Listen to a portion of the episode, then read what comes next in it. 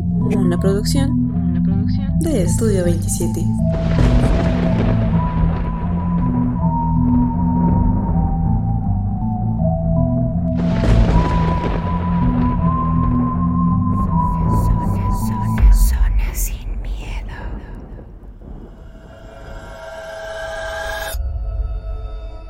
Hola a todos, sean nuevamente bienvenidos a Zona Sin Miedo, un programa hecho por y para ustedes, como cada martes desde hace un año ya. Me acompaña mi hermano Sheva. Sheva, ¿cómo estás? Bien, otra vez estamos aquí en su podcast, banda. Pues ya, como lo, dijo DJ, ya cumplió Zona Sin Miedo un año, nuestro primer añito. Y pues, primero que nada, agradecerles a ustedes de que, pues, por ustedes es que se sigue haciendo este podcast. Lo iniciamos con mucha ilusión, con muchas ganas de traer pues ese tipo de contenido y afortunadamente la respuesta fue muy positiva por su parte. Y pues agradecerles nada más, banda, que cumplimos nuestro primer año y como ya lo saben, este, este sábado vamos a hacer el live con, con nuestros invitados para pues, conocerlos un poquito mejor, para las dudas que tengan con respecto a la religión o a lo del tarot.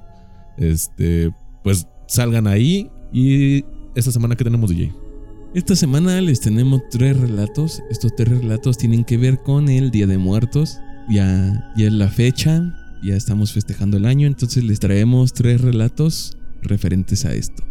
¿Qué te parece si nos vamos con el primero de ellos? Sí, pues vamos a ver qué fue lo que, lo que nos enviaron y pues ahorita que son estas fechas, ¿no? Y es anónimo.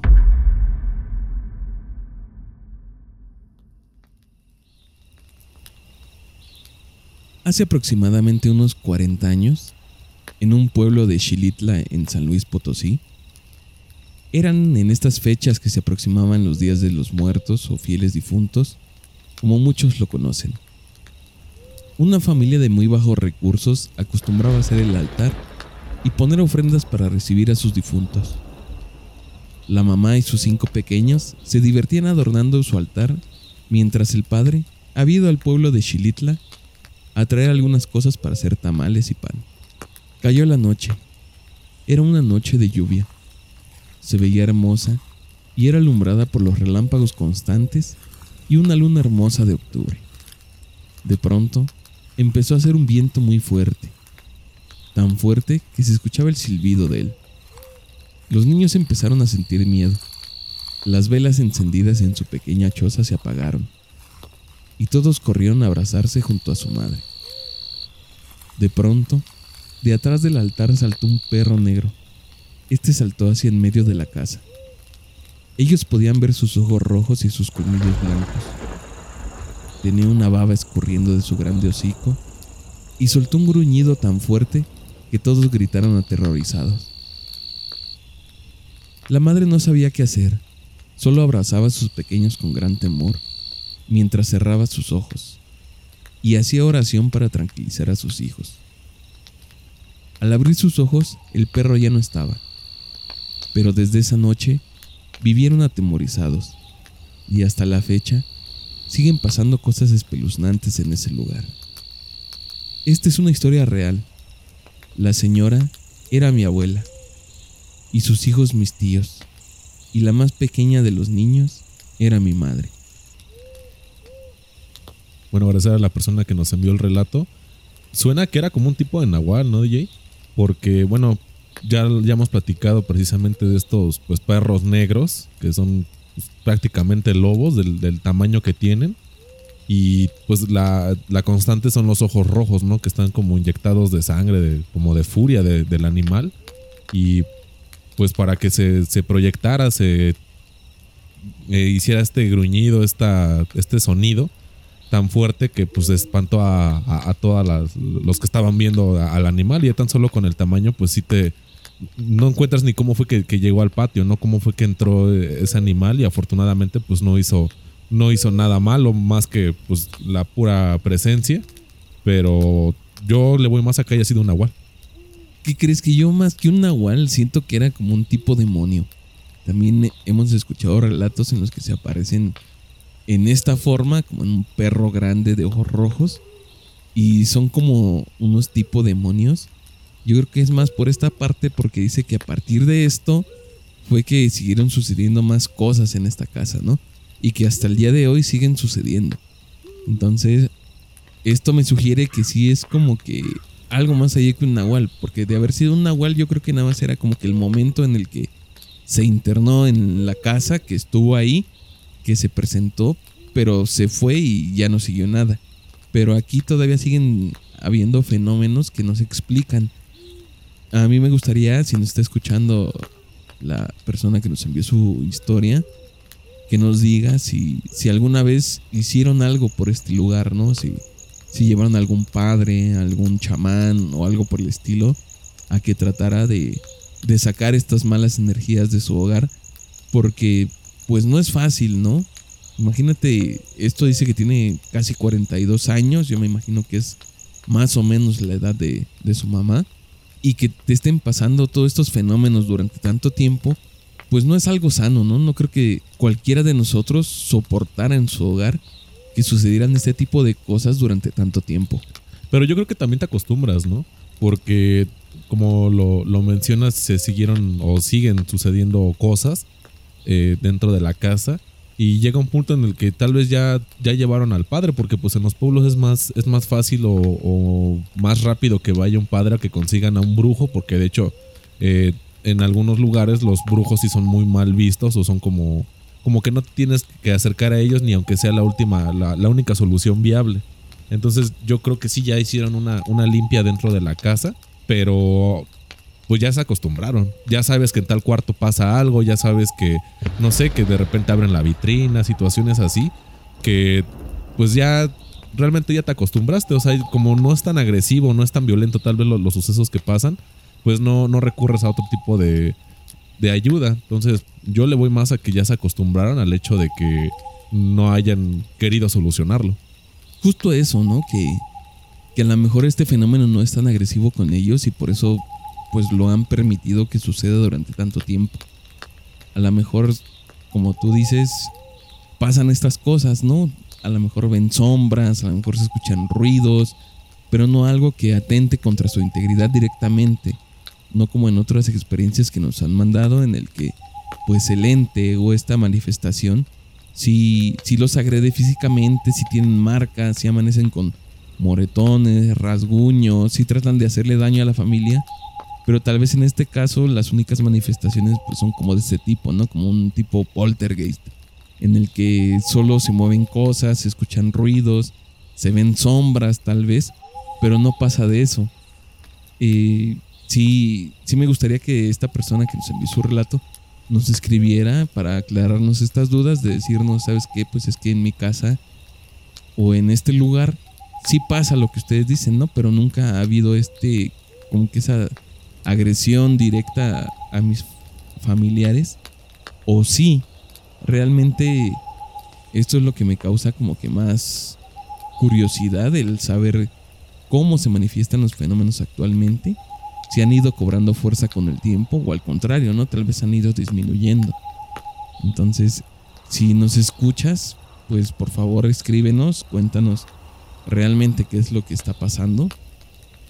Y si han llevado a alguien para, para tratar de, de ahuyentar esto. Y si sí lo llevaron, pues qué pasó porque no, no se logró. Sí, o minimizar el, el daño que, que, hubiera hecho esta, pues esta situación, como lo mencionas, puede que sí sea más un tipo poltergeist que como tal la agresión física pues no, no la tienen o a los animales también hemos escuchado de que incluso pueden agredir al ganado o a los animales que pues, ellos acostumbran tener en su casa si es que los tienen o a perros gatos pero este pues sí sería interesante que nos comentara un poquito más de qué fue lo que lo que hicieron si es que lo hicieron o si no lo hicieron por qué no o sea fue tanto que se acostumbraron o, o cuál fue la situación real pero vamos con la siguiente historia, ¿no, DJ? Sí, vámonos con el siguiente relato que también es anónimo.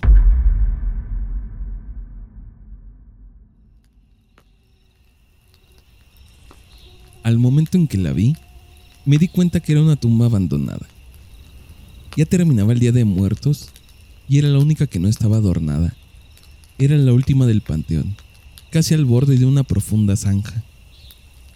La maleza rodeaba la maltrecha cruz ya de por sí roída por el paso del tiempo.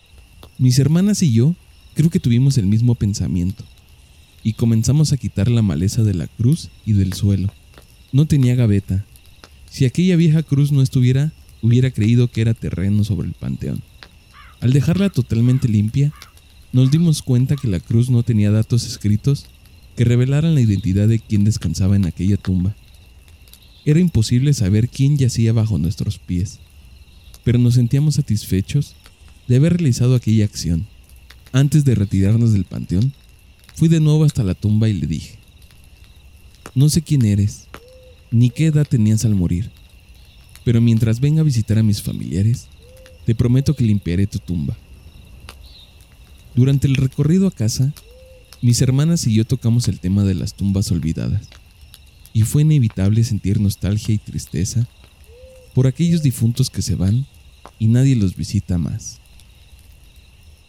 El sol comenzaba a ocultarse y las sombras de la noche nos sorprendieron a medio camino. Las pronunciadas y cerradas curvas se cubrían de una neblina común en esa zona. Encendí las luces y las intermitentes y avancé despacio. De pronto, un tronido y un golpeteo en el pavimento nos alarmaron. Se había reventado la llanta delantera del lado del copiloto y como pude, logré estacionarme en una cuneta, pero quedaba medio carro dentro del carril, por lo que mis hermanas avanzaron unos metros hacia atrás y hacia adelante del vehículo y con sus celulares comenzaron a hacer señas a los conductores para que avanzaran más despacio. De inmediato saqué la llanta de refacción e intenté quitar los birlos de la llanta ponchada. Estaban muy pegados, como si se hubieran fundido el acero con la fricción o con el paso del tiempo. Mis hermanas desesperadas me decían que me apresurara. Todo era estrés. La llave de cruz no hacía ceder ninguno de los birlos. Desesperado grité. Pues ayúdenme. De repente, un golpecito en mi espalda me hizo voltear y había un hombre parado detrás de mí, quien de inmediato me dijo, entre los dos, seguro los aflojamos. Tomó una parte de la llave de cruz y yo la otra. Ambos empujamos hacia la misma dirección y el birlo cedió. Y así los demás, hasta lograr quitar la llanta y ponerla de refacción. Mientras apretaba el último birlo le dije, muchas gracias por la ayuda. Si vas para Tepic, te damos un aventón. Lo que me contestó me dejó helado. Yo aquí me quedo, amigo, ¿Cómo no ayudar a quienes limpiaron mi tumba? Petrificado de miedo, volteé intentando encontrar una explicación a ese comentario, pero ya no había nadie. Aquel hombre había desaparecido. Mis hermanas seguían gritando desesperadas que me apresurara. Les hice la seña de que se subieran al auto y continuamos el camino. Solo para estar seguro de lo que acababa de pasar, les pregunté si habían visto a alguien caminando acercarse al auto. Ellas dijeron que no. Entonces entendí que el agradecimiento trasciende más allá de la muerte, más allá de la tumba. Aquella tumba que ya no sería en adelante la tumba olvidada del panteón. Bueno, agradecer a la persona que nos envió el relato. Bastante lúgubre, ¿no? Bastante interesante el, el hecho de que, pues sí, desafortunadamente por la distancia, a veces que por evitar el dolor, las personas ya no regresan al, panteón, a las personas que tengan la costumbre de, enterrarlos, ya que pues de unos años para acá se ha puesto un poco más de moda, tanto por los gastos y eso, la, cremación de las personas, y pues es un poquito más fácil tenerlo en, pues en tu casa, a visitar un panteón a, a, ver el cuerpo, bueno, a, ir a la, tumba, y pues desafortunadamente esas tumbas se van olvidando con los años. Nada más saben que ahí hay alguien porque pues está la cruz, pero como mencionan en el relato, pues ya la cruz ya está toda despintada, ya está, pues ya se está cayendo prácticamente la cruz y él pues a, buena manera eh, quiso limpiar esta cruz y pues le hizo una promesa, ¿no? Y la promesa le contestó o se le, se le vino el agradecimiento a las pocas horas de que abandonaron el panteón pues en esta, en esta ayuda bastante, pues sí, yo creo que cualquier persona se te cae la cara, ¿no? De, miedo, de, de ¿qué, cómo es que esta persona me está respondiendo así. Y ya cuando confirmas con tus acompañantes que si alguien vio a, aquel hombre, pues realmente no hay nadie. Y el hecho de que se esfumara así de la nada, pues sí te, te deja pensando. Y yo creo que ya hasta lo haces con más gusto, ¿no? Limpiar esa, esa tumba. Hay distintos factores para que alguien abandone una tumba, ¿no? Como tú lo comentas, pues hay veces que las personas cercanas, los familiares a, al fallecido, pues tienen problemas para ir no sé, constantemente o, o muy seguido a arreglar la tumba porque yo creo que es una tradición pues al menos muy mexicana, ¿no? El, ir a arreglar la tumba de, de tu familiar, de, de que se conserve en buen estado, de llevarle flores, de quedarte ahí un rato a platicar, hablar con él. Pero por esto mismo es que de repente ves muy descuidadas otras tumbas, ¿no? Porque las comparas con las demás y es gente que pues va al menos una vez al mes, ¿no? Y a lo mejor era alguien que era un padre, una madre de familia que dejó seis, siete hijos y los seis, siete hijos van constantemente y se van turnando. Entonces todo el tiempo tiene mantenimiento su tumba. Y hay personas que por una cosa u otra pues quedan como que en el olvido, como en este caso. A lo mejor, no sé, tenía pocos familiares, los pocos que tenía ya también fallecieron.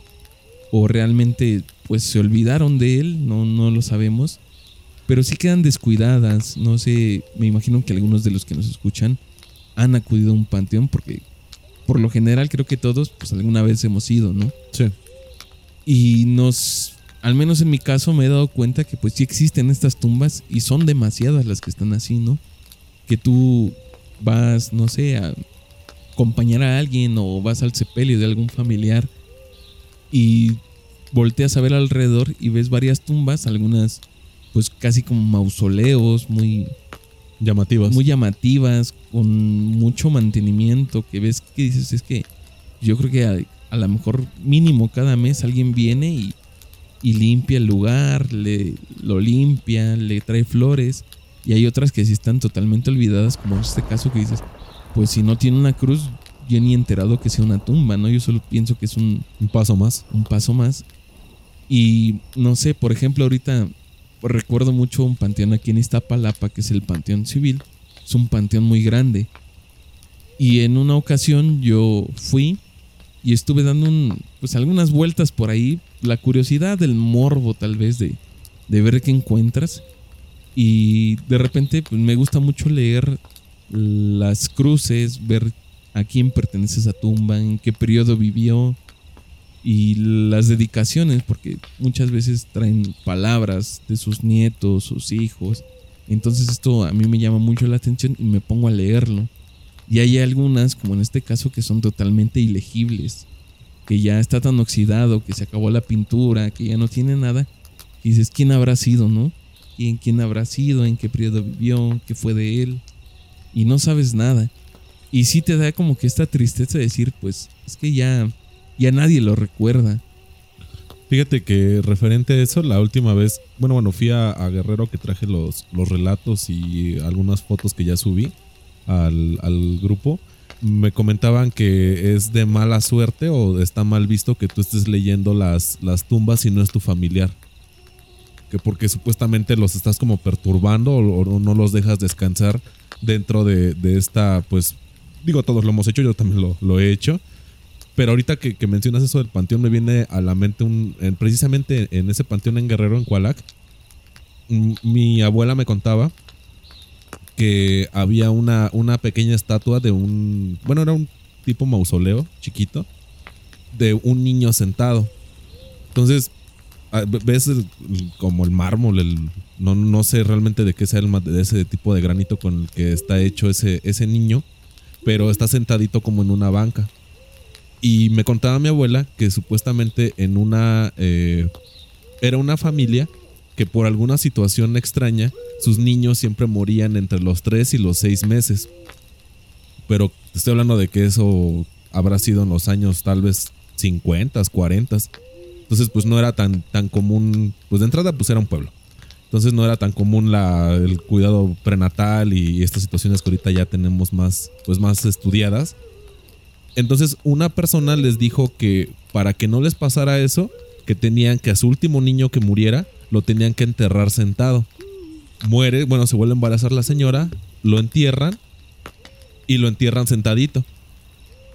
Al siguiente embarazo la señora concibe a su, a su niño y de ahí creo que fueron tres o cuatro hermanos los que tuvieron este posterior a, pero los niños ya se, dieron bien. Entonces en, en agradecimiento, en homenaje le hicieron la tumba más bonita y cuenta mi abuela que las personas que tienen problemas para eh, para tener familia, iban a rezarle a, esta, a este niño para que se, se, les diera su embarazo. Entonces, la verdad es que esta vez se me olvidó por completo, no le tomé foto al, a, este, a esa tumba, pero sí es peculiar esa historia de que incluso ya es como un, pues como un pequeño santo que tienen ahí en el, dentro del panteón, que si no puedes concebir hijos, este, te encomiendes al niño para que puedas este, quedar embarazado.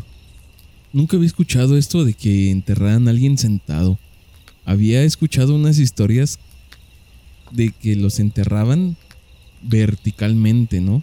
Así como de pie y que era por algo en específico, como que eran personas que tenían como que tratos como con, con el demonio, cosas así, que por eso los enterraban parados. Pero sentados nunca había escuchado. Sí, te digo, es, como una ban o sea, es, es, un, es un banquito, una sillita y el niño está así recargado. Creo que tiene su puñito este, recargado en la, en la mandíbula.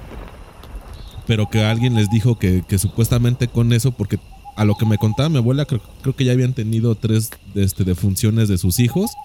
Y a este cuarto fue cuando les dijeron es que tienes que enterrarlo sentado para que puedas tú embarazarte y tus niños no mueran. Y dice mi abuela que después de ese niño, de ese cuarto niño, eh, los demás hijos que tuvieron se dieron bien, ya no, pues ya no tuvieron esos decesos. Entonces por eso a los años los hermanos le hicieron mejor la, este, la, la tumba a, este, a este niño. Pero bueno, pues vamos con ya con la última historia, ¿no, DJ? Sí, vámonos con la última historia para este Día de Muertos. También es anónima y es la siguiente.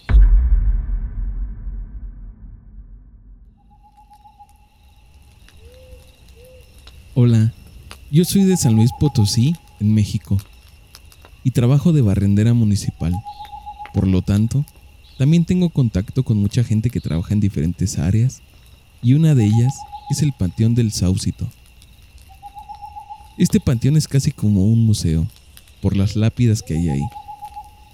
Un día platicando con un compañero de panteones, él me platicaba que hay una tumba subterránea, en la cual, en la temporada del Día de Muertos, pagaban porque fueran a rezar. Pero la gente no soportaba ir a rezar, porque los espantaban y salían muy asustados de esa tumba. Yo tengo la curiosidad, pero no me he dado el tiempo para ir a ese lugar. Ahí también hay una lápida con una imagen. Me parece que es de la Virgen de Guadalupe, a la cual visitan mucho y le llevan muchos milagros. Cuentan que esa imagen ha movido sus ojos. Yo he llegado a verlo, pero la verdad, me daría miedo que una estatua se moviera. Pueden googlear el panteón Ahí encontrarán las bellas lápidas que hay. También, en estas fechas que se acercan de Día de Muertos, suelen hacer un recorrido por las noches en este panteón, donde la gente se disfraza y hacen como una tipo actuación. Eso tampoco lo he visto, pero se ha hecho durante varios años. Espero que lean mi historia les mando un saludo. Gracias. Bueno, agradecerle a, esta chica que, nos contacta desde San Luis. Creo que ahora tuvimos bastante de, ese estado. Y agradecerle a toda la gente que nos escucha también en Centro y Sudamérica. Es interesante luego cómo los panteones se hacen de una fama, ¿no? Como este panteón que, bueno, sabemos muy bien cómo es la situación del país, que me parece que está en, Sinaloa, este panteón donde prácticamente son casas, ¿no? Donde tienen pues, los narcos y de hecho dentro hay hasta refrigerador con bebidas, hay barras para que cuando los vayan a ver a su tumba, pues tengan para echarse un trago, ¿no? Y es, es interesante y ha crecido mucho la fama de este, pues de este panteón, como lo menciona la, chica, pues hay esta estatua que, que tal vez la gente le tiene devoción, la gente ha visto o le ha tocado que, que sí mueva los ojos esta, esta imagen. Y también por eso puede que el panteón hasta se haya hecho más famoso, ¿no? Lo que menciona de la, de la tumba que está enterrada, pues es prácticamente una cripta, esta, así como lo describe. Y yo te pregunto, ¿tú lo harías? Nada más así como por la experiencia, meterte al, a esta cripta a ver si te espantan o no, DJ. Pues yo creo que sí, ¿no? Creo que el, el precio no es tan alto, ¿no? O sea, realmente de lo que nos cuenta, no ha habido como que malas experiencias, ¿no? No es de que diga de que la gente que entra nunca sale o salen y no vuelven a ser los mismos, sino pues es como ya el, un dote que le han dado a este, a este panteón y en especial a esta tumba. Ya ves que dice que también en estas fechas pues hacen recorridos ahí mismo, la gente se disfraza, va. Entonces me imagino que hasta es un ambiente un poco familiar tal vez, ¿no? Nos dice que busquemos en Google las imágenes por si ustedes quieren y yo creo que a lo mejor estaremos posteando alguna en esta semana en, la página de Facebook. El nombre del panteón es El Saucito. Está ahí en San Luis Potosí por si lo quieren buscar por si quieren ver estas lápidas que nos dice la chica de este relato, que dice que pues es como el principal atractivo de este lugar que porque son muy bonitas, ¿no?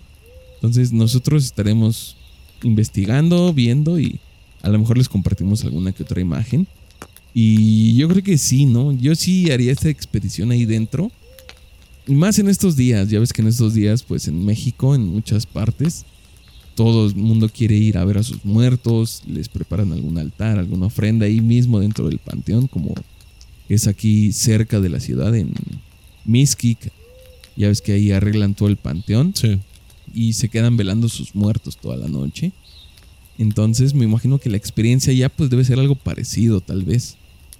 Fíjate que, bueno, ya lo había comentado antes, eh, en el pueblo de Tlaxcala, eh, mi familia, eh, eran tres, tres familias las que fundaron el pueblo como tal y habían dicho que la primera persona que falleciera iba a poner el, el terreno para el panteón. Desafortunadamente fallece uno de mis tíos y el panteón pues se puede decir que es familiar. Eh, de hecho, sí, es familiar. Pero lo interesante de este panteón es que no sé, cuando yo entro o he ido a panteones, como que sí sientes esa vibra pesada, esa, pues esa energía, ¿no? Esa tristeza que, que emanan estos lugares. Pero curiosamente en este panteón yo no me siento así, ¿eh? yo siento como, como comodidad. O sea, y ves y pues ves las tumbas de varios de mis tíos, de hecho mis abuelos están ahí enterrados. Y no sé, es como, como muy tranquilo. Y de hecho uno de mis tíos, mi tío Jera, saludos a mi tío Jera. Eh, él fue este cuidador del panteón mucho tiempo y yo preguntándole digo, oiga tío, ¿y alguna vez no, pues no ha sentido que le hablan o cosas así? Dice, no, hijo, pues yo voy a, a limpiar la hierba, a sacar la basura de ahí de- del panteón, pero realmente nunca he sentido la presencia de algo así. Dice, pues estoy prácticamente con todos mis cuñados, entonces, pues no, la verdad es que a mí nunca me ha, me ha pasado nada, nada, pues, peculiar dentro de, de este panteón. Donde están enterrados mis bisabuelos es una, una casa grande que, den- pues sí es como un, un mausoleo y adentro están las, las, este, las cruces de esas personas. Lo, lo curioso es que también mi abuelo tiene una, una pero más chiquita y en él se, se hacían panales de abejas y en las demás tumbas, en ninguna otra tumba pasaba más que en la de mi abuelo y mi abuelo era una persona, pues no sé, muy muy alegre y muy este le gustaban mucho los animales. Entonces en varias ocasiones llegó llegaron a fumigar el, el panal que se hacía ahí y hasta la fecha todavía está dentro de la tumba el panal con ya obviamente ya no tiene abejas pero sí está la resina dentro de, de esta tumba. Y te digo la, la de mis bueno mis bisabuelos es más grande y ahí no no, no se posó ninguna este ninguna abeja no y en el de mi abuelo así pues es algo algo bastante curioso pero bueno, pues este, esperemos que les haya gustado este, pues, estos relatos de cercanos a, a Día de Muertos, que pues hoy es, es Día de Muertos. Y recordarles que pues estamos este, estrenando un, nuevo podcast y pueden escucharnos, es Prepárate para la Chamba. Estamos en, en Facebook como Prepárate para la Chamba.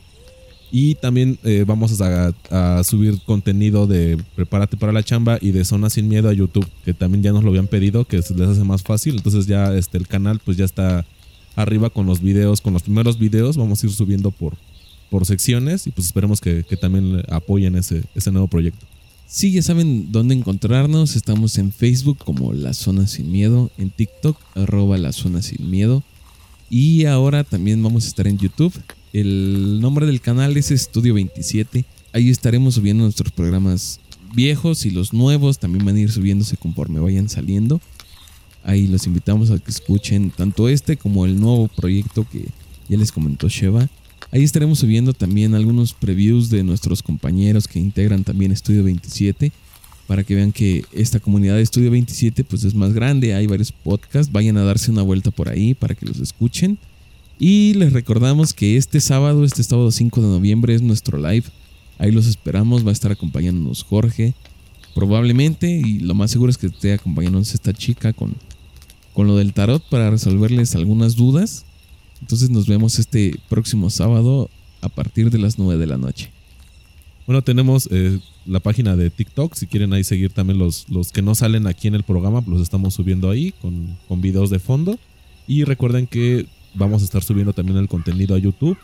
Tanto nuestro, el contenido que ya conocen, programas viejos, los vamos a, a subir ahí. Y el, el nuevo contenido de Prepárate para la Chamba, así como el de nuestros compañeros de Estudio 27. Esperemos que, que algo más les guste de, ese contenido y que, pues, que apoyen el canal, gente. Entonces, muchas gracias. Nos escuchamos la siguiente semana.